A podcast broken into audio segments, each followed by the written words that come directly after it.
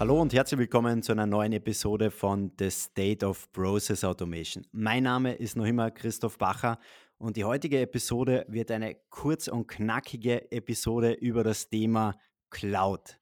Das heißt, es ist ja heutzutage wichtig, dass man Fehler macht. Noch wichtiger ist es aber, aus diesen Fehlern zu lernen. Noch viel wichtiger ist es, aus Fehlern, aus Fehler oder aus Herausforderungen zu lernen, die andere vielleicht schon gemacht haben. Und deswegen nutzen wir dieses, dieses Format heute, um einfach mal Erfahrungen rund um das Thema Cloud, Cloud-Strategien, was haben vielleicht Unternehmen in den letzten Monaten gemacht, bezogen auf wie komme ich in einer Phase wie Corona zum Beispiel besser zurecht durch Cloud-Lösungen.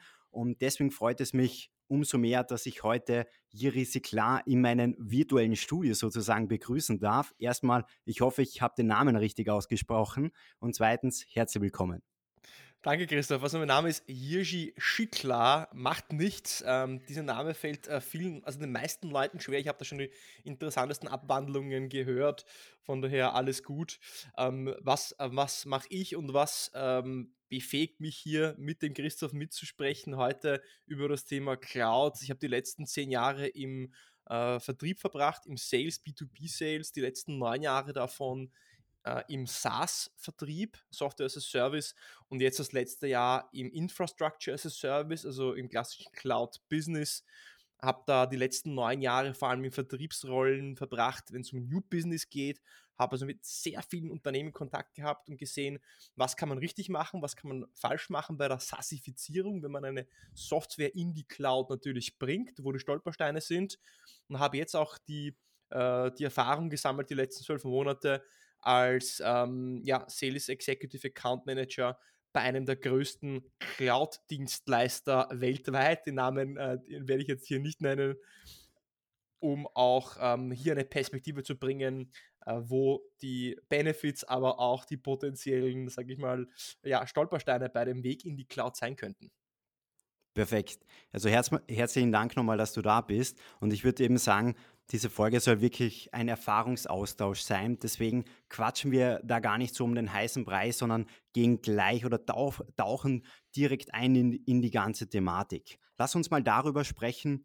Du hast es im Prinzip schon genannt. Welche Herausforderungen hast du denn in den letzten Monaten bei Unternehmen gesehen, die jetzt noch keine Cloud-Strategie umsetzen?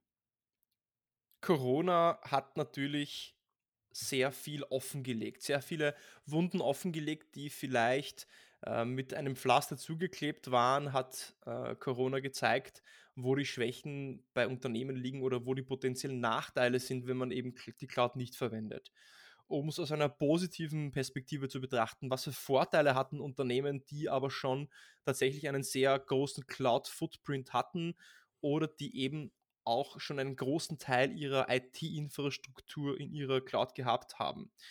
Was ist überhaupt die Cloud? Cloud bedeutet im Endeffekt, dass ich nicht vor Ort selber in meinem Unternehmen, im Keller oder irgendwo Server und IT-Infrastruktur stehen habe, die ich äh, einkaufe, verkable, kühlen muss, mit Strom versorgen muss, updaten muss, patchen muss, sondern ich miete mir das Ganze bei einem externen Dienstleister an, der für mich dieses Provisioning äh, übernimmt. Die Vorteile sind natürlich, zum ersten hat man gesehen, die Kosten.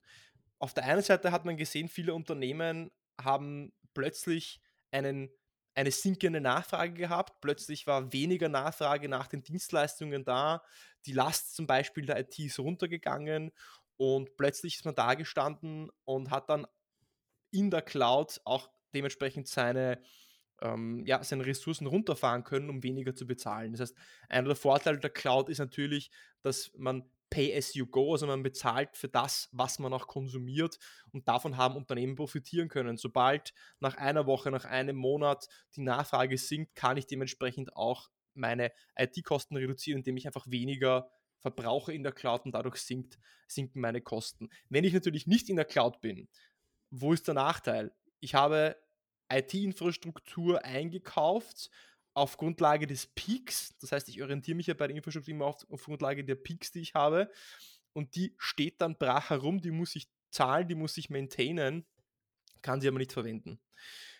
Der zweite Vorteil, den Unternehmen gehabt haben, ist die Skalierbarkeit, weil umgekehrt gab es natürlich Unternehmen, die einen massiven Anstieg der Nachfrage gehabt haben. Mhm. Alle Webshops, E-Commerce, ich meine, Beispiel, ja, nehmen wir doch mal an, ein Unternehmen wie zum Beispiel äh, Delivery Hero, Lieferando oder Miam, die haben natürlich einen massiven Anstieg in der ähm, Nachfrage gehabt und das wirkt sich natürlich auch auf die Auslastung der IT-Infrastruktur aus was haben die machen können? Die haben jetzt nicht Monate gebraucht, um neue Server irgendwo hinzustellen, um jetzt, wenn sich um 18 Uhr zum Abendessen plötzlich tausende äh, Wiener was zum Essen bestellen wollen oder zum Mittagessen, sondern die haben eben in der Cloud innerhalb von ein paar Minuten oder Stunden ihre IT-Infrastruktur hochfahren können, um der höheren Nachfrage ähm, auch ähm, ja, entgegenzukommen oder diese befriedigen zu können. Der dritte Vorteil ist natürlich die ähm, Elastizität. Das bedeutet, dass ich äh, mehr auch Flexibilität unter ja, während des Tages habe oder während der Woche rauf und runter zu skalieren. Und der vierte große Vorteil hat man gesehen, natürlich die Sicherheit.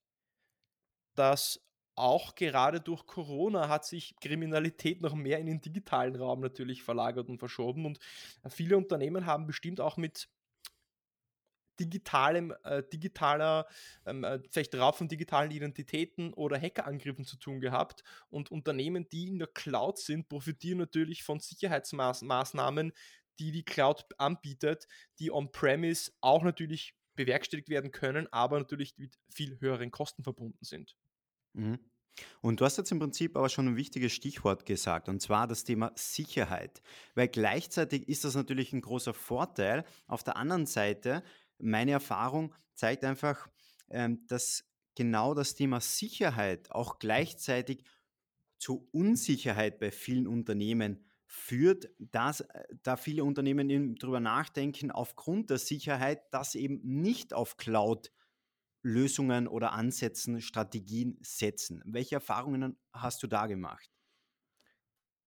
Da, die Frage kann man echt nur beantworten mit, es kommt darauf an. Es kommt darauf an, was für einen Anbieter man nutzt ja, und, und wo man seine ähm, Infrastruktur oder seine Daten hostet. Zum einen, es geht ja in der Cloud nicht darum, dass ich dort einfach nur meine Daten hin auslagere. Da kann ich ja Dropbox äh, oder Google Drive nutzen, wenn es nur darum geht. Sondern es geht ja in der Cloud darum, dass ich wirklich Server, also eine Compute, die Compute-Leistung in der Cloud laufen lasse. Mhm. Jeder Cloud-Anbieter bietet da verschiedenste äh, Methoden an, um äh, da auch Sicherheit zu gewährleisten. Das ist pro Anbieter sehr unterschiedlich und das ist schwer zu kommentieren, äh, weil es davon abhängt, wie gesagt, welche auch genutzt wird. Was ich generell äh, sagen kann, ist, die gleichen Maßnahmen, die ich on-premise setzen kann, kann ich in der Cloud auch setzen. Und der Vorteil, dass der Cloud wenn ich jetzt über die Sicherheit konkret spreche, ist, dass ich mich nicht um die Sicherheit der Infrastruktur kümmern muss, sondern um die, Infra um die Sicherheit der Applikation und der Daten. Weil die Sicherheit der Infrastruktur, das heißt der Server, der physischen Infrastruktur, die wird ja gewährleistet durch den Cloud-Anbieter. Das heißt, das mhm. Datencenter wird ja abgesichert durch gewisse Maßnahmen äh, durch den Cloud-Anbieter. Das kann natürlich Sicherheit sein durch Eindringen in den Datencenter. Das kann aber auch Sicherheit sein vor Ausfall von Strom oder zum Beispiel Energie. Und die Sicherheit dann vom Datenlayer, von den Applikationen, die hat das Unternehmen in der Hand. Und das mhm. Unternehmen kann dann bestimmen, wer greift darauf zu, wann kann darauf zugegriffen werden, von wo wird darauf zugegriffen, wo liegen die Daten. Aber diese Infrastruktursicherheit der sage ich mal, jetzt der Server ja, der greifbaren Infrastruktur wird dann, denke ich mir, auch in den meisten Fällen vom Cloud-Anbieter bereitgestellt. Mhm. Und jetzt haben wir schon ein bisschen über Vorteile, über auch Herausforderungen gesprochen. Lass uns da nochmal konkret über Strategien sprechen. Das heißt, welche Cloud-Strategien verfolgen denn viele Unternehmen, wovon du persönlich jetzt aber abraten würdest? Erlaubst du, dass wir vielleicht kurz auch über die Vorteile sprechen, weil von den Vorteilen leiten sich nämlich auch die sinnvollen Strategien oder die sinnlosen Strategien ab, wenn man das überhaupt sagen kann. Aber natürlich, können wir gerne in die Tiefe gehen. Die, die meisten Unternehmen, zumindest aus meiner Erfahrung, wenn sie in die Cloud wollen, dann ist der erste Eintrittspunkt in die Cloud zu sagen, natürlich Kosten zu senken. Wir wollen nicht mehr selber IT-Infrastruktur äh, einkaufen, sondern wir wollen sie günstiger beziehen. Das heißt natürlich, Kosten, ein Kostenvorteil ist definitiv da, weil man natürlich über den Cloud-Anbieter, egal welcher es ist, über Skaleneffekte viel günstiger an die Infrastruktur herankommt, als wenn ich jetzt selber die Infrastruktur einkaufe, weil natürlich meine Einkaufsmacht ähm, wesentlich niedriger ist. Der mhm. zweite Vorteil natürlich mit Kosten ist, dass ich die, äh, die CAPEX gegen OPEX tausche. Das heißt, ich habe jetzt keine Investitionskosten, die ich dann abschreibe, sondern ich habe äh, variable Kosten, die dementsprechend sich entwickeln, je nachdem, wie meine Auslastung ist, rauf und runter. Und ich habe dann eben keine, äh, keine Fixkosten, die ich bezahle, auch wenn ich diese Infrastruktur nicht bezahle äh, oder nicht nutze. Der wichtigste Vorteil der Cloud aus meiner Sicht ist aber die Agilität. Was meine ich damit? Mit Agilität meine ich, dass ich als Unternehmen die Möglichkeit habe, Zugang zu Technologie zu haben, die ansonsten zum Beispiel vielleicht nur Konzernen zur Verfügung steht, die sehr viel Geld haben. Das heißt, ich habe über einen Cloud-Anbieter die Möglichkeit, immer Zugang zur neuesten Technologie zu haben, ohne aber das Kapital dafür zu benötigen. Mhm. Und der zweite große Vorteil im Bereich der Agilität ist, dass ich so meinen Entwicklern und meinen, meiner IT-Abteilung und der ganzen Development-Abteilung die Möglichkeit gebe, zu experimentieren, in einem Sandkasten einfach mal auszuprobieren, weil ich einfach vielleicht mal Server hochfahren kann und einfach einen MVP für eine Applikation bauen kann, ohne erst einmal irgendwie Server dafür anzuschaffen. Und so die Agilität und auch der Grad der Innovation steigt. Und der dritte Vorteil, der sich daraus ergibt, ist natürlich die Mitarbeitereffizienz in der IT, weil jetzt, wenn ich in der Cloud bin, müssen meine Mitarbeiter in der IT oder mein, meine IT-Abteilung sich nicht mehr um das Management der Server und der Wartung der Server kümmern, sondern ich kann diese Manpower, die ich habe, in die Kernkompetenz hineinstecken, nämlich in die Entwicklung von meinem Produkt. Das mhm. heißt, das steigert auch wiederum den Pace der Innovation. Macht das Sinn? Oder hast macht, du eine Nachfrage? Macht komplett Sinn. Das heißt im Prinzip, eine Strategie oder Cloud ist eigentlich eine Strategie, die auch mit Unternehmen mitwächst. Das heißt, wenn ich vielleicht ein kleines, innovatives Unternehmen bin, habe ich dort auch die Möglichkeit, die gleiche Technologie zu nutzen wie, ich sage mal, der große Bruder oder einfach große Konzerne. Und auch wenn ich noch nicht von der Größe vom Investment so weit bin, kann ich trotzdem schon auf genau diese Technologie zugreifen. Das hast du sehr schön gesagt. Ähm, wir nennen das auch, oder viele Leute in, in der Cloud, im, im Cloud-Bereich, im Cloud-Business, gibt, da gibt es den Fachbegriff Democratization of IT, Demokratisierung der IT. Weil es ist nicht mehr das Privileg der kapitalstarken Unternehmen, die bereits sehr lange im Markt sind, die eben diese Firepower haben, diese finanzielle, sich Zugang zu neuesten ML, AI, ähm, Artificial Intelligence äh, Services oder Compute-Leistungen zu beschaffen, wie mhm. eben ein Startup. Ein Startup, ich kann oder wir können äh, ein Startup gründen und können morgen die stärksten, innovativsten, neuesten GPUs und Server und Technologien nutzen, um darauf Technologien und Applikationen zu bauen, wie jedes andere Unternehmen. Und somit schaffe ich ja eigentlich für alle Unternehmen die gleiche Ausgangslage, um Entwicklung voranzutreiben. Und Technologie ist nicht mehr ein Hemmschuh oder so eine Art von Entry Barrier, um Innovation zu schaffen, sondern ist allen in gleichem Maße zu, ähm, ja, verfügbar und soll und beschleunigt ja eigentlich auch die Innovation, wenn man sich ja das auf globaler Sicht oder auf ähm, ja vielleicht Ländersicht anschaut. Ja. Man, man, kann es ja im Prinzip fast schon, also jetzt natürlich komplett von der Vogelperspektive betrachtet, aber im Prinzip kann man es gleichsetzen wie zum Beispiel das Thema Robotic Process Automation. Aber jetzt nicht eben von, vom Technolog technologischen Aspekt, sondern eher von dem Aspekt, dass RPA auch die manuell wiederkehrenden Tätigkeiten komplett wegnimmt. Der Mitarbeiter hat wieder mehr Zeit, sich auf seine Kernkompetenzen, Kernfähigkeiten zu konzentrieren. Und genau das Cloud-Thema nimmt ja auch im Prinzip diese lästigen, sage ich mal, ähm, Wartungsarbeiten einfach weg. Und ich als IT-Abteilung kann mich auch wieder auf das Thema Innovation konzentrieren. Ja, absolut, absolut. Und du hast jetzt im Prinzip schon das Thema Innovation angesprochen. Und meine nächste Frage wäre, auf welche Bereiche, wir haben es im Prinzip mit diesem Punkt schon ein bisschen angeschnitten, aber lass uns trotzdem nochmal drauf eingehen. Vielleicht hast du noch ein paar weitere Punkte, die du hier dranhängen kannst. Und zwar, auf welche Bereiche haben denn Cloud-Lösungen einen Einfluss, die vielleicht eben nicht so offensichtlich sind? Ja, also ich, ich glaube, der größte Punkt, den haben wir wirklich tatsächlich jetzt ähm, erwähnt und das ist, dass eben IT, Technologie allen Unternehmen privaten äh, Einrichtungen, Instituten, Forschungseinrichtungen zur Verfügung steht. Und das zu äh, Kosten, die sich dementsprechend auch jeder leisten kann. Ja? Mhm. Das heißt, ein, einfach ein Innovationstreiber. Ähm, und ich glaube, das, ist der, das ist der allerwichtigste Punkt. Perfekt, dann lassen wir das genauso stehen.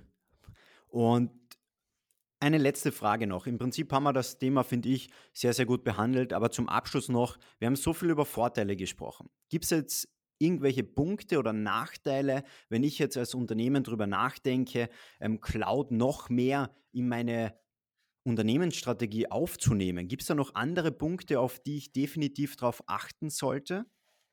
Ja, gibt es schon natürlich einige. Also nichts im Leben ist schwarz-weiß und zu sagen, die, äh, gehst du in die Cloud, wird alles besser und du hast keine Sorgen und es ist alles easy cheesy, definitiv natürlich nicht. Äh, die, es gibt schon natürlich Eintritts, Eintrittshürden oder Dinge, die man, bevor man den Weg in die Cloud ähm, beschreitet, auch sich überlegen muss.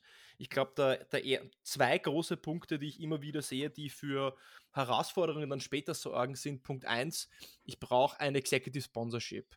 Wenn ich also jetzt anfange, als kleiner Entwickler zu beginnen, ähm, zu experimentieren in der Cloud und, und auf meine eigene Kappe Dinge zu machen äh, und Server hochzufahren, kleine Entwicklungen zu machen, dann kann das funktionieren. Das macht Sinn.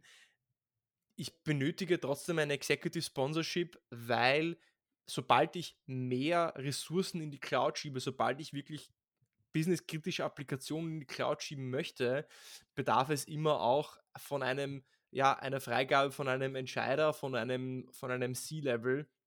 Und oft scheitern dann Migrationsvorhaben oder Wege in die Cloud, weil sich vielleicht von, ähm, ja, von kleinen, von kleinen Abteilungen, von Einzelpersonen forciert werden, aber das Executive Sponsorship, dieses, das Verständnis für die Unternehmen, von der Unternehmensstrategie aus, die Sinnhaftigkeit der Cloud eben nicht gesehen wird. Mhm. Und das ist auch schon der zweite große Stolperstein, nämlich das ist ein, das ist, dass ich wirklich eine Strategie brauche, um die Cloud Teil der Unternehmensstrategie sein soll. Das heißt, Cloud, sobald ich Cloud sehe, ja, wir probieren da mal was aus und wir experimentieren ein bisschen rum und schieben mal das in die Cloud und jenes in die Cloud, so eine Art Salami-Taktik, dann ist das Ganze sehr schwer, weil ich ja in der Cloud auch andere Technologien verwende, die Architektur in der Cloud ein bisschen anders ist als in, einer On in einem On-Premise-Setup und ich ja auch erst einmal mein Team und meine IT-Abteilung für die Cloud ja auch schulen muss und enablen muss und upskillen muss. Das bedeutet zum Beispiel, habe ich DevOps-Strukturen in meinem Unternehmen und meine IT-Abteilung schon eingeführt? Weiß ich überhaupt, was DevOps ist? Habe ich überhaupt einen DevOps? Ja, da beginnt schon bei vielen Unternehmen. Das beginnt schon bei Dingen wie, wie baue ich dann eben eine sichere Infrastruktur in der Cloud auf? Ähm, mhm. Und das bricht dann vielen Unternehmen einfach vielleicht das Genick oder vielleicht anders formuliert, es entschleunigt dann diesen Weg in die, Migra äh, in, in die Cloud. Und der dritte Punkt, den ich das ansprechen würde, ist, das hast du eigentlich vorher erwähnt, mit was sind so die Strategien, die, ja, die Strategien, um in die Cloud zu gehen. Da gibt es einen Begriff, der nennt sich Lift and Shift. Das heißt, ich verschiebe einfach erst einmal alles in die Cloud und wenn ich in der Cloud dann bin, dann modernisiere ich meine Applikationen. Viele Unternehmen wollen zuerst ihre Applikationen modernisieren, also sie erst Cloud mhm. Machen, bevor sie in die Cloud reingehen. Es vergeht aber irrsinnig viel Zeit, bis ich diese Applikation auch Cloud Native machen kann. Und auf dem Weg dorthin lasse ich sehr viel Geld und Vorteile und Möglichkeiten liegen, die ich aber schon als Low-Hanging Fruits pflücken kann, wenn ich erst einmal alles in die Cloud schiebe und dann in der Cloud modernisiere. Kann man sagen, dass Lift and Shift immer die beste Strategie ist? Definitiv nicht. Es hängt davon ab, wie die Applikationsinfrastruktur aussieht. Es hängt davon ab, ob ich eine monolithische Applikationsstruktur ähm, habe oder ob ich mit Microservices schon arbeite. und das sind alles Dinge, die ich eben beachten muss. Ja. Aber das bedarf immer im Falle, äh, im konkreten Fall dann noch immer einer klaren Bedarfsanalyse sich anzuschauen, dann auch mit dem konkreten Anbieter und ähm, eine One-Size-Fits-All gibt es definitiv nicht. Okay, super. Und, und du hast jetzt gesagt, es bedarf immer einer Bedarfsanalyse und ich würde das gerne als Schlusswort nehmen. Warum? Weil dieses Gespräch diente eben dazu, einfach mal so einen kurzen Status quo durchzugeben. Was ist denn im Bereich, im Umfeld von Cloud in den letzten Monaten passiert? Und ich sage herzlichen Dank, dass du bei mir vorbeigeschaut hast und gerne, gerne wieder. Danke fürs Dabeisein und schönen Abend auf jeden Fall.